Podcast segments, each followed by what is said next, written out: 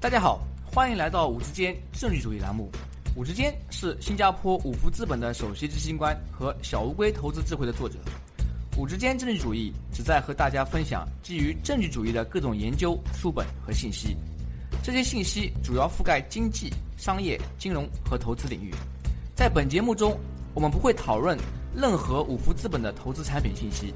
所有嘉宾的意见都是他们的个人意见，和五福资本无关。如果您有任何问题或者建议，请联系我们的微信公众号“五之间政治主义”或者微信号 “w o o d s f o r d”。各位听众朋友，大家好，欢迎来到“五之间政治主义”栏目。今天我的嘉宾是美国德克萨斯大学奥斯汀分校助理教授赵武阳先生。赵教授拥有复旦大学工商管理本科学位和博士学位，加拿大多伦多大学博士学位。赵教授的研究重点是卖空、财务分析师和计价。今天我们要讨论的话题是我们应该如何看待股票分析师购买自己推荐的股票这种现象。赵教授你好，欢迎来到我们的节目。大家好。对于股票分析师自己购买的股票，美国证监会的规定是什么？分析师可以购买自己跟踪的公司以及其同行业的股票吗？有没有一些仓位限制和披露要求？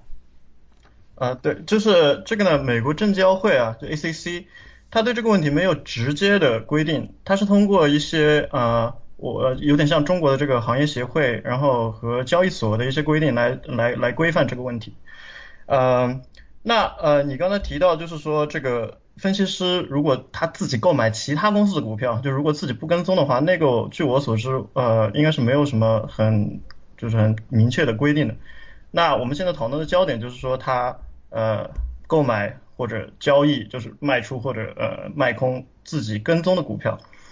这个的话就是说，大部分情况下面，我先讲一个大部分的情况。大部分情况下面你是没问题的，你可以购买你跟踪的股票，包括你跟踪的和你的跟踪的股票的同行业的公司，对吧？呃，但是呢，就是跟美国很多其他情况一样，就是说你必须在你的报告里面。披露这个问题，那披露这个问题，呃，分两个层面来讲。第一个的话就是说，呃，你有没有呃这个公司的仓位？那包括 long short，就是包括有那个做多做空，然后包括不仅是股票，还包括债券、呃权证、呃这个股权，各种各样的东西，只要有那个他们叫 financial interest，就是嗯有任何财务上的财务上的关联，你都需要披露。那这个其实是有和没有，对啊，你需要披露有或没有。另外一个，你刚才问到就是仓位，仓位其实是我们是不知道的，因为这个仓位不在这个呃披露的要求之内，所以其实包括像我们呃做这个研究的话，呃只有一个券商我们能够看到这个它披露的这个金额，呃金额其实也没有很多了，我们想象说觉得这个呃分析师，华尔街的分析师都薪水很高，但是呃，在那一个小的券商看来的话，就是说，它的仓位一般也就是两万多美金这样子，就是，嗯，然后这个我刚才说的是大部分的情况，然后还有些呃，有些情况是你是不能购买你自己跟踪的股票的，呃，比如说 IPO 的公司你是不能买的，就是在 IPO 之前你是不能买的。另外的话就是说，呃，你发报告的前后一段时间也是不能交易的，比如说呃。前三十天和发报告后面的五天，他们叫 blackout period，这个你也是不能交易的。呃，还有个呃很有意思的就是，接下来我们可能会会提到，就是我们文章里面讲到这个东西，就是说你不能，你这个交易的方向你不能跟你的推荐的方向对着干，就你不能说我要大家买，但是自己在那卖，这个是不允许的。但是，所以我刚才讲的两层，一个是大大部分情况你是可以买的，呃就可以可以拥有的。有一部分情况你是不能做，就我刚才说这些情况，但是呢，这个监管的这个规定呢，又留了一些后门，就是说，有些情况下面我刚才说的不允许这些东西也是可以允许的，比如说，呃，这个公司如果发生了重大的变化，呃，发生重大的变化导致这个公司的这个估值会有很很剧烈的变化的话，你也可以有有交易。另外就是你这个呃分析师家里面。出现了非常大的这个财务状况，比如说急需要用钱，那么在这些情况下面，你如果得到你这个公司的合规部门的允许，然后留下呃这个笔录，你也是可以也是可以那个交易的。对，所以这个是这个是这个美国的关于这个问题总体上的一些大披露的要求。对。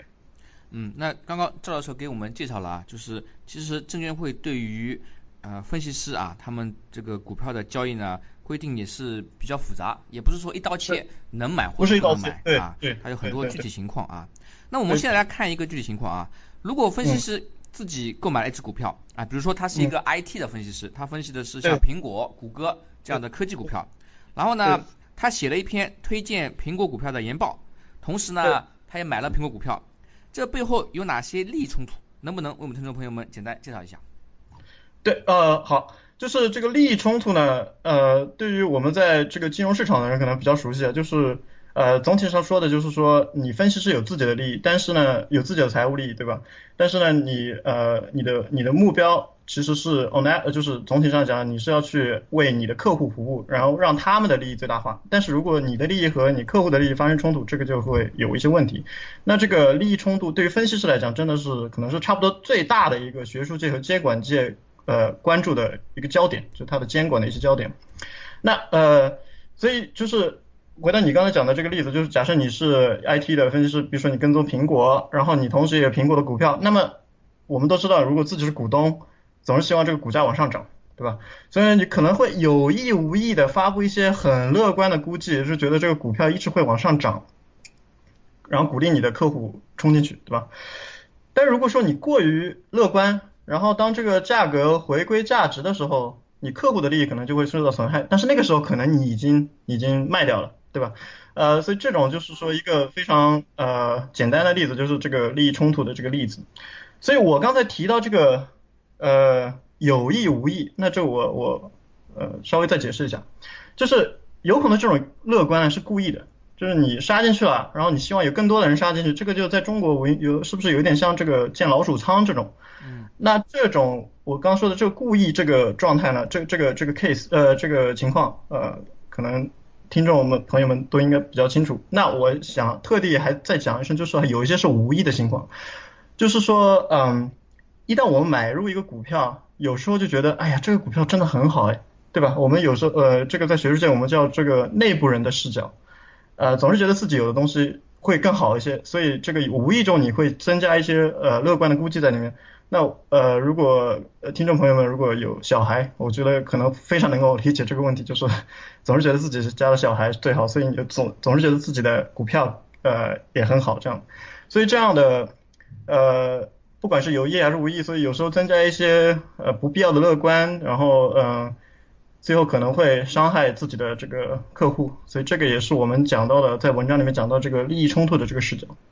那刚刚啊，周老师给我们介绍了，就是说一般来说啊，分析师他如果购买一只股票，就有些分析师特别钟爱啊自己股票像自己孩子一样，因此呢可能有意无意啊给人啊造成过于乐观的这样一种啊感觉，但是呢同时也有观点认为。分析师购买自己所推荐股票是身体力行，和投资者荣辱与共，应该值得鼓励。这背后的逻辑是什么？能不能为我们听众朋友们简单解释一下？对你，你你讲的非常对，就是这个其实呃，在美国的这些券商里面，他们也就是有两种非常极端的观点。那有些券商就是像刚才我说的这个呃利益冲突的观点，所以他们就完全不让任何的分析师购买任何的自己跟踪的股票。但是另外还有一些券商，就像你说的。他觉得你要自己，你要自己说这个公司这么好，那你为什么自己不买，对吧？你呃，所以这个在在美国有一个俗语叫 skin in the game，呃，然后就是呃，如果说你自己能够把自己的真金白银呃放到自己推荐的投资策略里面去，那这个就表明你对自己的这个投资策略有非常大的信心，这个也能够让别人建立呃对你的推荐的一个信心，嗯。这个的话，就是在我们文章里面，我们相当于是另外一个视角，我们叫这个呃可信度的视角，我们叫 enhanced credibility 的 perspective。嗯，那这个的话，就是说我再稍微解释一下，就是为什么啊这个自己有在自己跟踪的股票里面有股份。能够作为一个很好的信号，向你的投资者、向你的客户表明说，我是真相信这个东西，然后呃，我我我推荐的这个股票或者我的那个呃投资评级会非常有信息含量。呃，这两个原因，可能的原因。第一个的话就是说，你作为一个分析师，你可能呃，你因为你有这么多股票可以选，你你跟踪那么多股票，你挑其中一些，然后另外一些不去买，呃，挑一些去买，挑一些另外一些不去买，就表明说你可能你买的这些公司本身你就觉得你可能有比较好的信息。另外一个就是说，是你买了这个股票之后，你变成了他的股东，然后就更加让你觉得，哎呀，我要呃好好的去做他的研究，因为我自己也有自己的一份那个呃权益在里面。所以这两个原因都会导致，就是说这个在你跟踪的股票里面的持股，能够作为一个非常好的信号，来表明说我对这个公司有比较好的信息，对公司有很好的了解，这样。您刚刚提到啊，英语里边一个比较常用的呃术语叫 “skin the game”，就是说啊，荣辱与共啊，我要要把自己的利益和投资者啊或者其他客户绑定。嗯。但呃，那么让我想到，刚刚你也提到啊，就是在您的做那些分析里边呢，有一些呃统计发现，即使是那些薪水很高的分析师，他们可能买的股票也未必很多。比如说，就像您刚刚提到，他可能就买个一万块、两万块。啊，甚至啊，更更更少，嗯，比如说几千块。那我在想，如果他买的这个量不够，比如说只有几千几万块，对他的最后的个人财富造成的影响不会很大，因为如果你买了一万块股票，它即使涨个百分之一百，那也就最多就变两万块，其实跟你的这个薪水啊、花红相比，还是很小的一部分。那么在这种情况下啊，还有没有说这个荣辱与共 （skin the game） 这样的效果？对你，你这个问题问的非常好，就是。呃，我先就是呃介绍一下这 background，呃这个背景呢，就是说我们我刚才说那个小券商里面，那个是唯一一个券商，我们有数据来看它到底这个仓位有多大，对吧？然后要知道我们看到的是每一个分析师报告里面披露的，然后那个披露的东西呢是只关于那一个股票，比如说我举个例子，就是有一个分析师，比如说跟踪苹果。那他可能还跟踪其他十只股票，然后他在苹果里，我们在那个报告里面，我们只能看到他对苹果的这个呃这个这个仓位，比如说两万美金。假设其他十个股票它都也有类似的这个仓位，那其实就是二十多万美金，也不不算超级多，但是也不算少了。呃，然后另外一个的话就是说，呃呃，对于某一个特定的股票的股东来讲，呃。你如果相对于绝大部分的股票来说，呃，或者对于其他绝大部分的这个分析师来说，很多分析师他是没有这个股权在里面的。那你如果现在有，不管你是五千美金，还是一万美金，还是两万美金，那也是能够多多少少承担一个信号发布的功能。所以就是说，呃，可以讲这个，呃，就一就是。没，就是呃，虽然这个钱没有很多，但是呢，这个就表明说这个分析师他呃，对于某些公司他就花了可能会花更多的精力，然后另外一些公司他如果没有这个呃呃股权在里面的话，他就可能没有花那么多精力。所以对于投资者来说，我觉得这个不管钱多钱少，呃，也是能够成呃，就是作为一个信号来呃表明一些东西。那我们现在看来看一下您和啊其他作者共同撰写的这篇论文。Analyst stock ownership and stock recommendations，在这篇论文中啊，你们研究了分析师购买的股票和他们做出的股票推荐之间的关系。首先，能不能简单介绍一下该研究覆盖的数据量，比如包括了多少年数据，有多少分析师啊，多少股票，收集的主要数据变量有哪些？呃，研究的这个数据收集确实是比较艰难的。呃，我我们后来呃反过头来想，也有可能是。就是说，为什么这么一这这这个这个数据收集的这个困难，也有可能是为什么这么重要的一个问题。嗯，在那个零零年、零一年这个互联网泡沫泡破灭之后，那个时候证监会他们就一直在讨论，但是这么多年都没有人做的一个原因。如果各位听众朋友看过那些分析师报告的话，一般讲起来，它后面有很大的一块 disclosure，就是这个信息披露，各种各样的披露。那我们所抓的这个信息，就是说这个公这个这个分析师是否在这个跟踪的股票里面有仓位啊，不管是 long short 还是各种其他东西，就是这个这个这个信息就是披露在这里。呃，问题在于说，就是这个一个很大的困难就在于说，不同的券商它的那个格式很不一样，然后它用的词证监会和这些交易所它也没有明文规定，它就是只是一个非常模糊的一个概念，让你披露这个东西。那有些就是用这么说，有些用另外的方法来说。所以呢，我们就是呃需要先搞清楚不同券商它是用的什么词，然后呢把这些呃有关键字的这些报告全下下来，通过人工和机器处理，然后最后把这个呃分析师和他持有的这个公司，然后一一配对这样子。呃，所以呢，我我我举个例子，比如说之前你是跟踪这个苹果公司，然后你发了一百个报告，然后你这一百个报告里面就有一百个 disclosure，就是有百个信息披露关于这个你是不是有股权，在这个公司里面有股份，所以呢，我就能够我们就能够发现说，哎，呃呃二月一号的时候你没有，二月五号你又发了个报告，哎，你开始有了，然后接下来八十个报告八九十个报告你都有。呃，有这个股份，然后比如说到了十二月三十号，你又发了个报，发现没有了，所以我就基本上知道你什么时候开始有这个仓位，什么时候这个仓位就完被你完全呃卖空卖卖掉了。然后，所以我刚才说的这个，你比如说这一百个报告中间，呃，一个有有有 ownership，就是有股权的有仓位的这样一个系列，我们就叫一个 string，就是就像一根线连着一串珠子一样的，我们叫一个 string。那，所以把这个概念介绍清楚之后，我们才能够好好的来说，就是我们的这个数据包括包括多少呃有多大的 scope，有多大的这个量。呃，我们是看了八十多呃七七十多个券商，就在美国，呃有七十多个券商，总共有一百多万个这个分析师报告，其中我们发现了三将近三万个有仓位的报告，就是有这个 ownership 的报告。然后这个呢是分布在六十个券商，就七十四个里面有六十个里面是有至少有一个分析师是有呃有有有这种仓位的报告的，然后就涵盖了八百多个分析师，然后一千多只股票，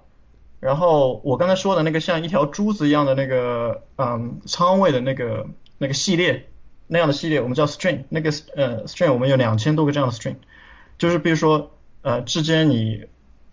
这个。跟踪苹果公司，然后你在比如说两零一二年那里有一系列的报告里面有呃苹果的股份，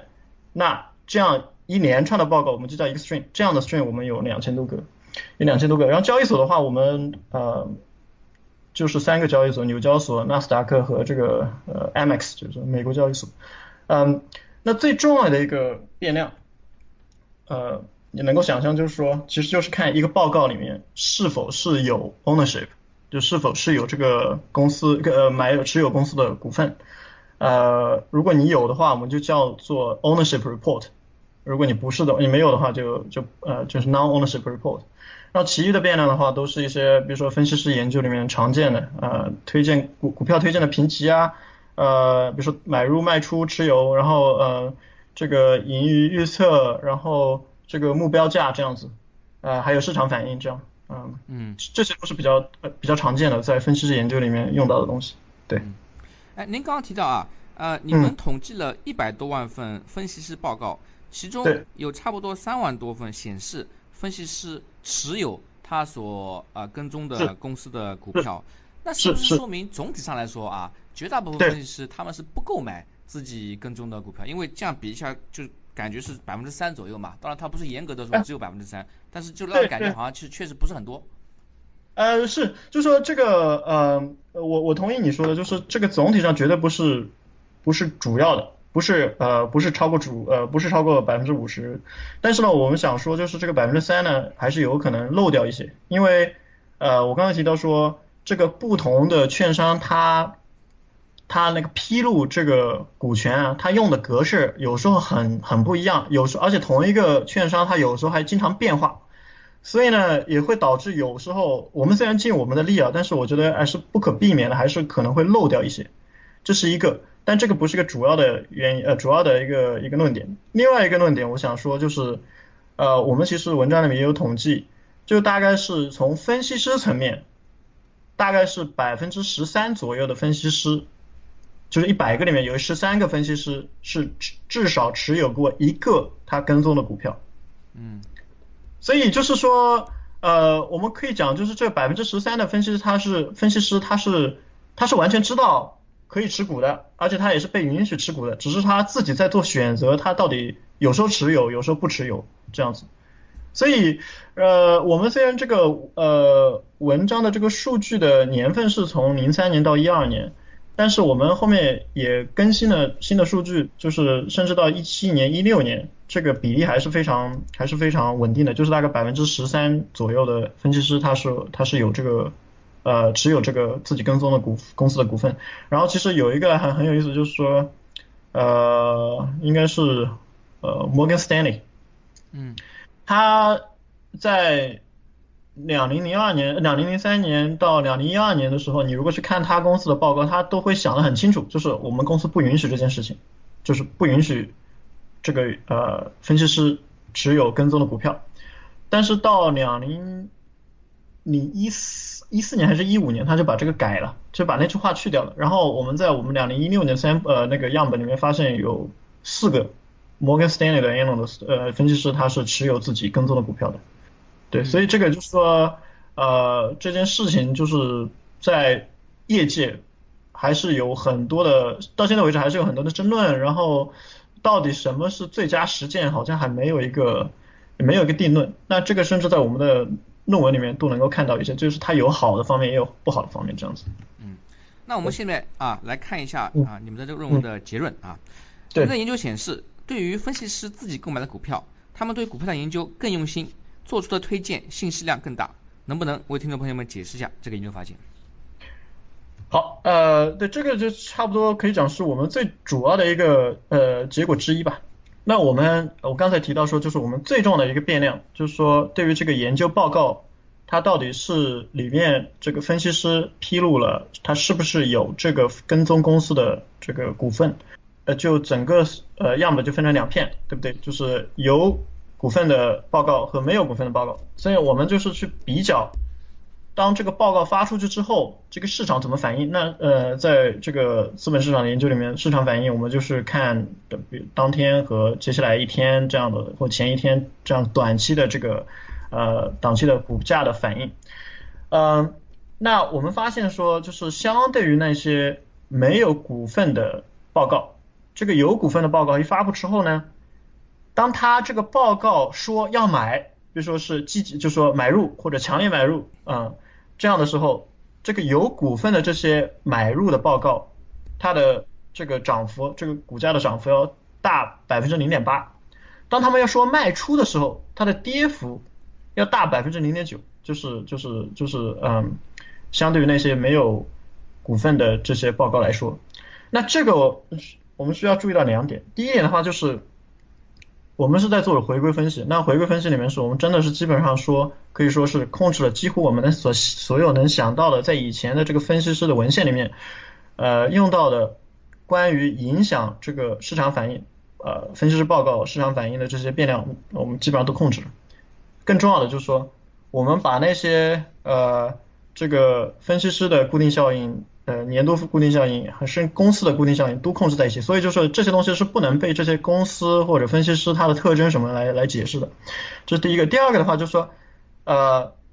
就是这个 unconditional 的 mean，就说就是呃，你如果我们现在如果只是去看这个，当你发布一个报告，买入的报告和卖出的一个报告，这个市场反应大概也就是百分之一点几到百分之二，所以如果说这个相对于那些没有股份的这些报告来说，我们的这个反应有有有有股份的这些报告的市场反应要更大零点八或者百分之零点九，这个其实是非常非常大的一个呃一个一个影响，呃，所以呢就是那所以就是总体上讲起来说，市场是觉得哎这样一些有。股份的这些报告，它是确实更加有信息含量，而且呢，因为我们后面也发现，就是它没有那个反转，就是股价是没有反转的。当然，就是说这到底是为什么？是因为这个分析师呃买入自己有更有信息的公司的股票，还是说有了股票之后，他们花更多心思去研究这个公司？那还需要进一步的研究。那我们也做了一些那个分析，我们确实发现说，呃，有股份的这些分析师啊。呃，对他们有他们持有的这些公司，他们会发报告也更频繁，就呃更勤快，呃，然后呢，也更可能会是在这个发布年季年年度业绩报告之后第一个来发报告，就表明他确实是很用心。呃，一旦有什么新的消息出来，他就马上就呃更新他们的这个研究成果。所以这个至少提供了一些证据吧，就表明他们确实是在非更加努力的在做这些公司的研究。所以从这个意义上讲，是它确实是呃跟我们之前提到那个呃可信度的那个呃视角是吻合的，也就是相当于是这个。如果我们允许这些分析师持有自己跟踪的公司的话，指不定也能够给这个资本市场带来一些好处。但这个是一个方面的这个证据，对，这样。那呃，我在想，您这个研究发现啊，就是说持有呃自己跟踪股票的分析师，他发了啊研究报告以后呢，造成的市场影响比那些没有持有啊自己跟踪股票的分析师发布的研究报告更大。那是不是说明从投资角度，比如说我是一个股民啊，那我会。我可以有选择去阅读很多很多数以百计甚至千计的呃投研报告，那么我应该更加关注那些呃持有自己跟踪股票的分析师，因为他们发的报告对我这个感兴趣的股票的股价的影响这个程度更高，因此呢，当他们发了报告以后，我就需要更加仔细阅读，然后读出其中的啊一些信息去辅助我的投资操作。对对对，我觉得我觉得这个应该是嗯我们的证据所支持的一个一个一个建议，对，就是他们里面呃应该会就更有信息含量，因为就是这个研究报告是有很多的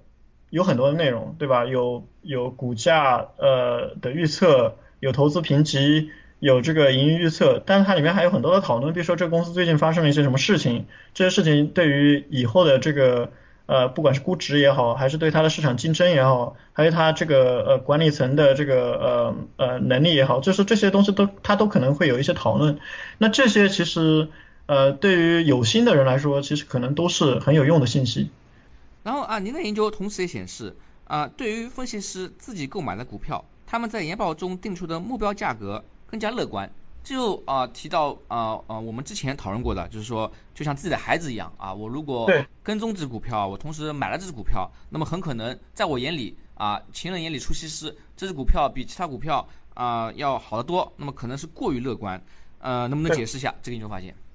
对，呃这个呃确实我们是发现就是相对于那些没有没有股权的这些研究报告，这些有。仓位的有股权的这些研究报告的话，它的目标价会更乐观，更乐观就是相对于是呃，相对于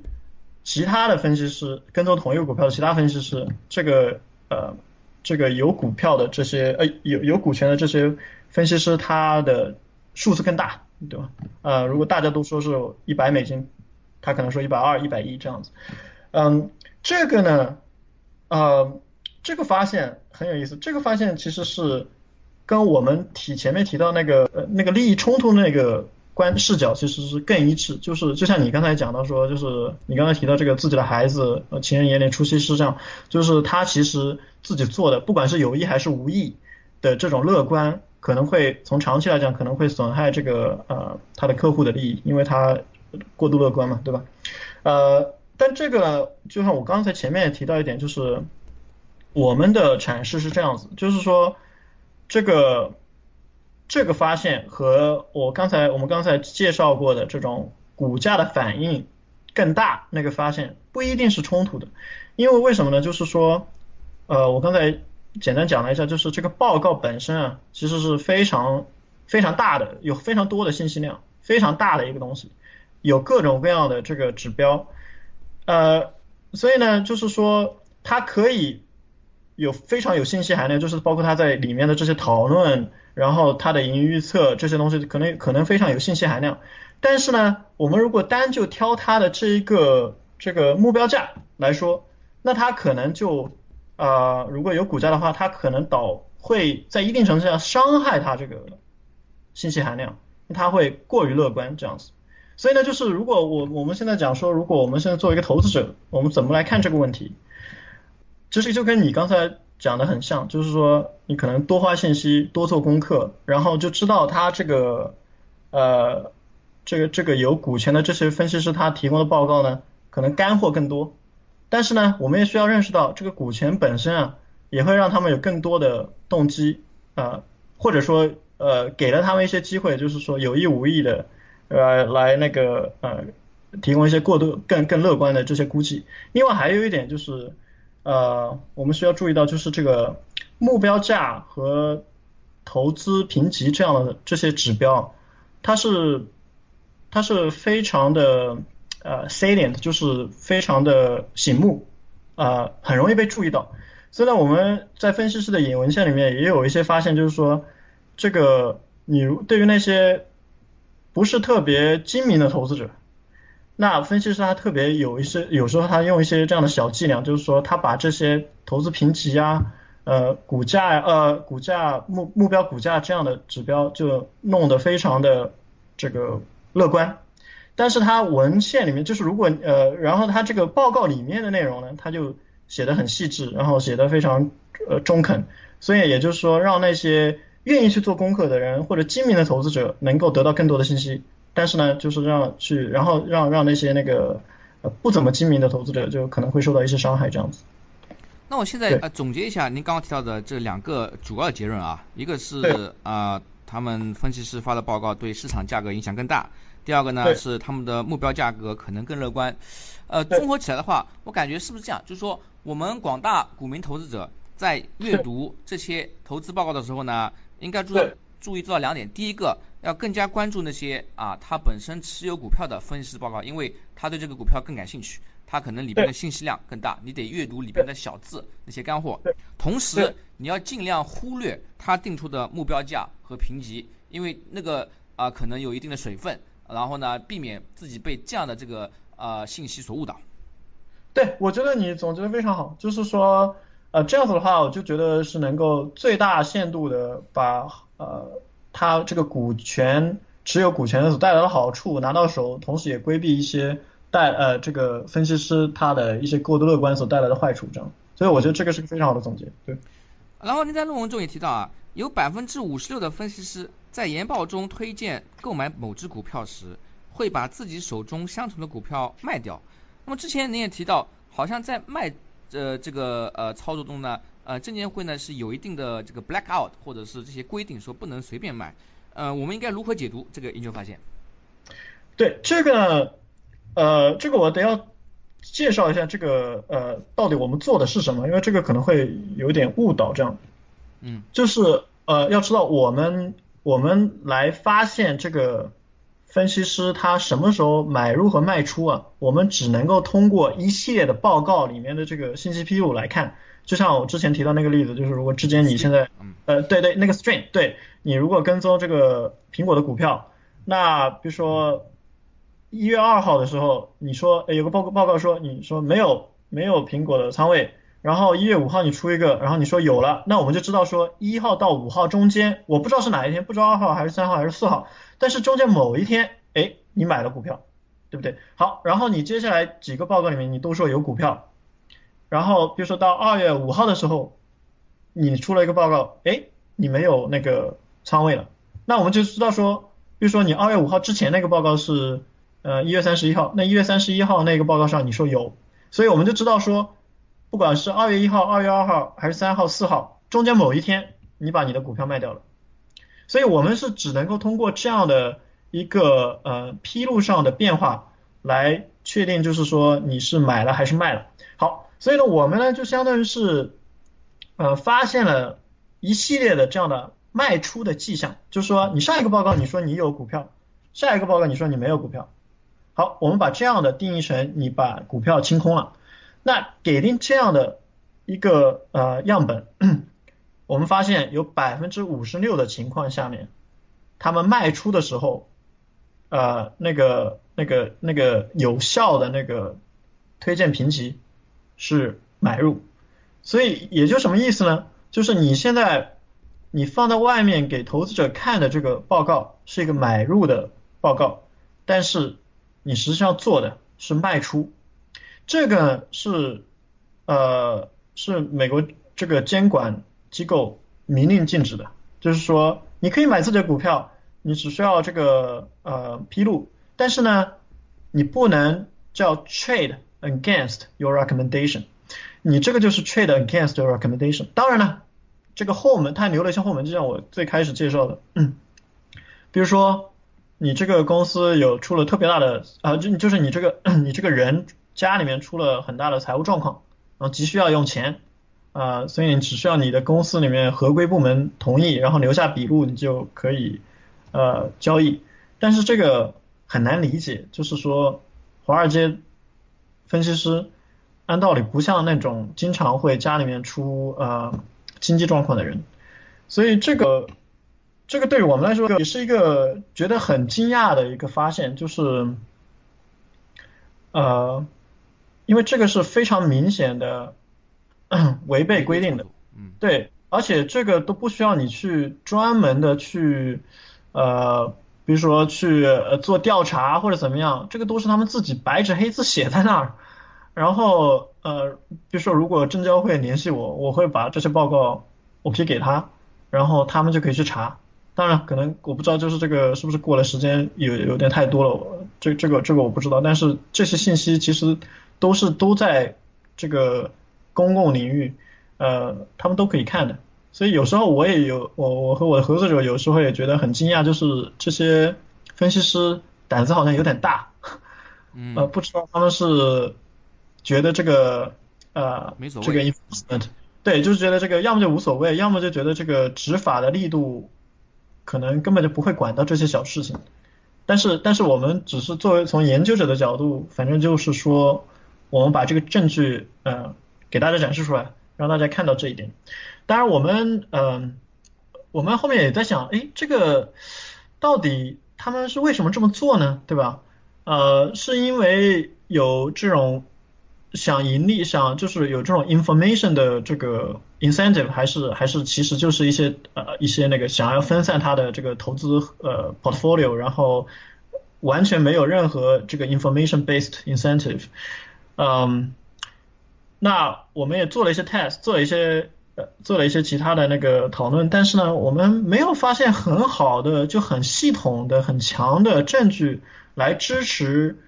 说他们这些分析师是想在这个他们发布消息之前，给给给那个给他们的客户发布消息之前自己先交易。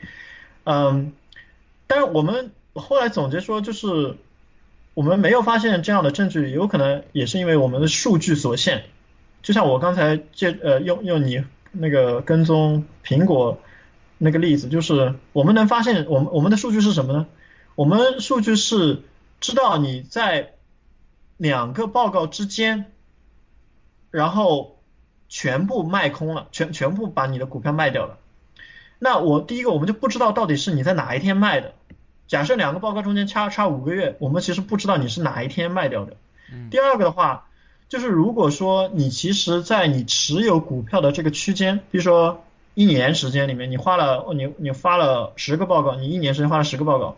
你那十个报告里面都说你有仓位，但你有仓位不代表你没有交易。你如果原来有一百万股，最后你留一股，你其实百分之九十九点九九九都卖掉了，但是我看不出来，我们看不出来，所以就是这个数据的限制也可能让我们就是没办法发现一些很强的。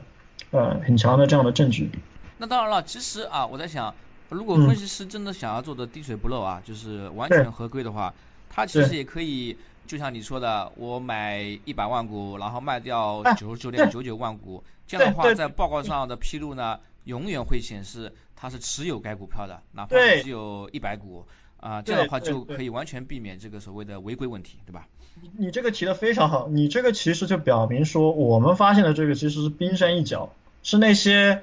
是那些最猖狂的，或最愚蠢的，对对最猖狂，然后最藐视这个执法的那些分析师做的。所以你刚才讲的那个，我们是完全看不出来，那个是可能是需要证监会自己去调查才能发现。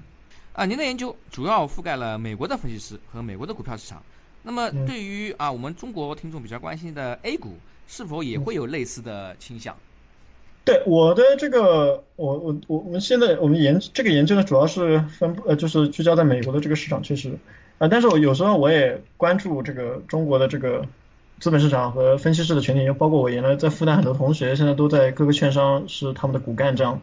呃，也平常有些交流。那在 A 股的话，这个情况很不一样，就是呃，据我这个粗浅的了解，就是这个证券法是明文禁止这个这个证券从业人员持有股票的，这个是非常严的一个规定。呃，我们现在讨论的是在美国，它就是这些分析师是买卖自己跟踪的股票，对吧？据我所知，但是在中国的这个证券从业人员他是不能买卖任何的股票，这个是非常非常严的一个规定。当然，就是在中国的人情这样的人情社会里面，你通过亲戚朋友去操作，我我我肯定不惊讶，因为这样的 case 呃这样的例子我也听说过。嗯，但是就是如果说现在我们刚才在这个文章里面讲到这个两个视角，第一个是这个。呃，利益冲突视角。第二，第二一个是发布各种的信号，然后来传递他对这个公司有好的信息这样的视角。这这个肯定是在中国肯定存在，尤其是这个呃利益冲突，这个是非常非常，我觉得应该是非常的普遍。然后这个利益冲突的这个程度，可能我觉得可能会令美国的同行这个呃这个瞠目结舌，我觉得。呃，我最近我我也在看到，就是可能在中国 A 股的市场里面讨论的比较热烈的那个康美药业的例子，啊，三百亿没了，三百亿三百亿现金没有了，这个还是挺夸张的。然后之前很多分析师都是一直都是非常乐观，然后一直嗯一直在说要买入呃强烈买入这样子。那他们的这个动机有可能是。这个投行业务对吧？这个康美药业可能让他们这个券商去做承销，呃，各种各样的东西。那另外一个还有一个很重要的就是说，很多分析师啊，如果自己不想花太多精力，不想这个信息搜寻的过程太艰难的话，他们很多信息都是来自于管理层。所以呢，你不想跟管理层呃关系搞不好，所以呢，就是管理层想要怎么样，他们就。他们就帮他们摇旗呐喊，这样子，这个也是一个很大程度上也是一个非常普遍的呃利益冲突的一个一个例子。嗯，对，所以我觉得就是说，呃，在中国的话，这些类似的倾向和偏见肯定是存在的。呃，但是当然就是如果就是具体到我们这个文章讨论这个问题，那我们在中国是呃没有办法去看，因为是没呃这个这个分析师是没办法合法的持有这些股份。但我想说就是。随着时间推移啊，这个利益冲突这个问题当然是全世界的问题，呃，中国可能比较严重一些。那随着时间的推移，然后市场化进程加快一点，然后比如说能够放开卖空，然后有更多的独立的机构来参与这个资本市场的研究活动，可能会以后这个问题会慢慢好一点。嗯，好的，呃，今天由于时间有限，我们的谈话就到此为止。在节目最后，您还有什么建议或者想法，想和我们听众朋友们分享一下？我就我就最后提一点吧。呃，就是说我在那个德州大学教这个财务报表分析的时候，也就是总是提醒我的学生一点，就是说一一直要保持自己的独立思考。这个不仅是呃在社会里面作为一个独立的人生活，还是在资本市场里面作为一个投资者，呃，在呃进行操作。尤其是主要要注意去分析其他这些利益相关者的一些动机，他们为什么说这个，他们为什么做这个。总体上讲来，就是说在资本市场里面是没有全心全意为人民服务的人。呃，只有全心全意为自己谋利的组织机构和个人，所以呢，就是一定要做好自己的功课，然后了解别人的动机，我觉得这个是非常非常重要的。好，谢谢大家。谢谢收听五之间政治主义频道。如果您有任何问题或者建议，请联系我们的微信公众号“五之间政治主义”，或者我们的微信号 “w o o d s f o r d”。祝您有美好的一天。